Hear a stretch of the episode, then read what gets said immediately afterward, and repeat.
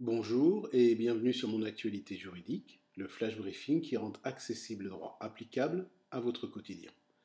Aujourd'hui, notre flash briefing est consacré à deux mesures prises en faveur du secteur immobilier en cette période de crise sanitaire.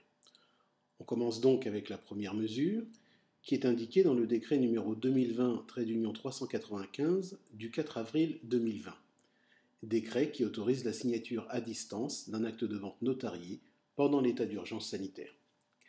Habituellement, si une partie et un acte de vente ne peut être présente ou représentée devant le notaire le jour de la signature, son consentement à la vente doit être préalablement recueilli par un autre notaire devant lequel elle doit comparaître en personne.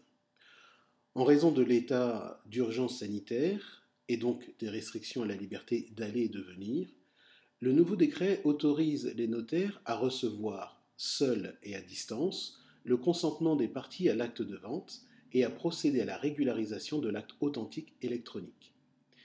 Il est à noter que l'autorisation est accordée pour une durée limitée, à savoir jusqu'à l'expiration d'un délai d'un mois à compter de la date de la cessation de l'état d'urgence sanitaire. Ainsi, la mesure permet donc la poursuite des processus de vente immobilière qui ont été engagés préalablement à la mise en place du confinement.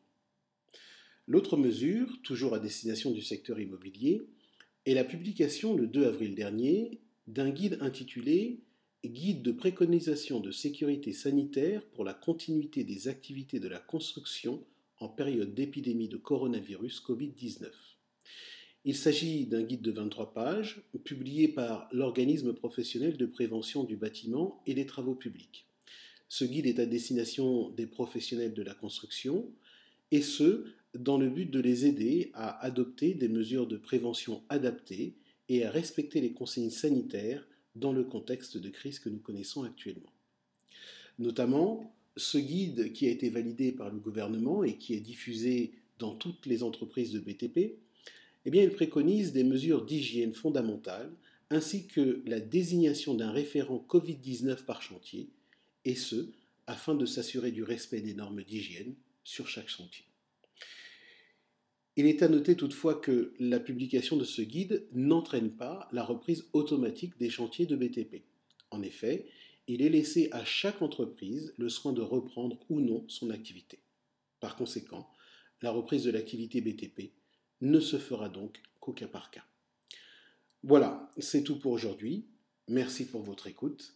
Passez une excellente journée.